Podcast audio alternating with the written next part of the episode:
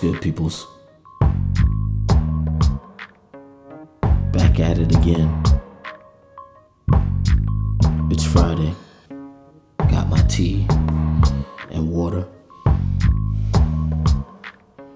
Got my notes. Actually took notes from what I felt.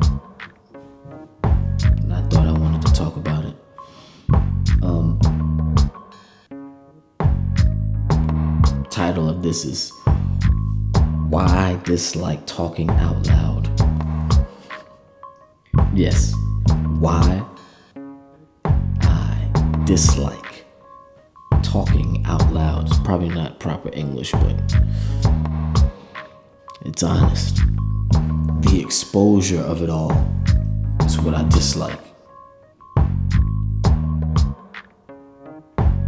I don't want people to see me hear me for that matter. Just don't. It's uncomfortable. Maybe the more I delve into the way I think out loud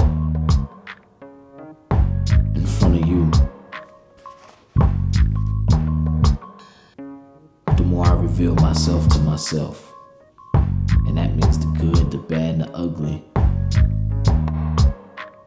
Maybe some stuff that I buried, maybe maybe some stuff I'm not ready to face.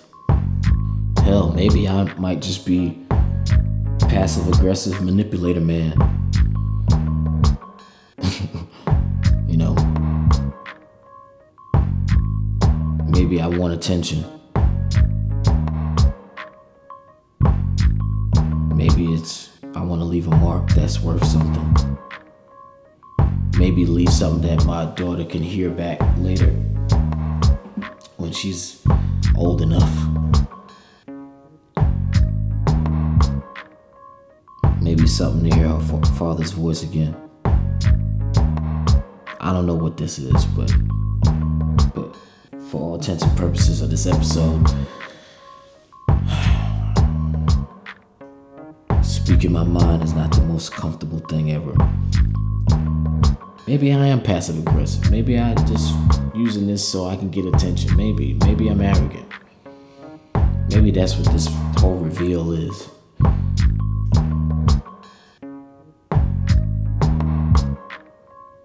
don't know. Passive aggressive manipulator man. Sounds like a terrible superhero. I don't want to be a terrible superhero. I want to be a good one. Anyways, I don't got much, much else to talk about. Don't got much else to say.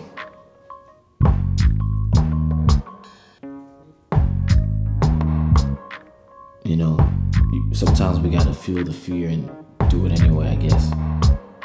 If it's fear or if it's doubt or.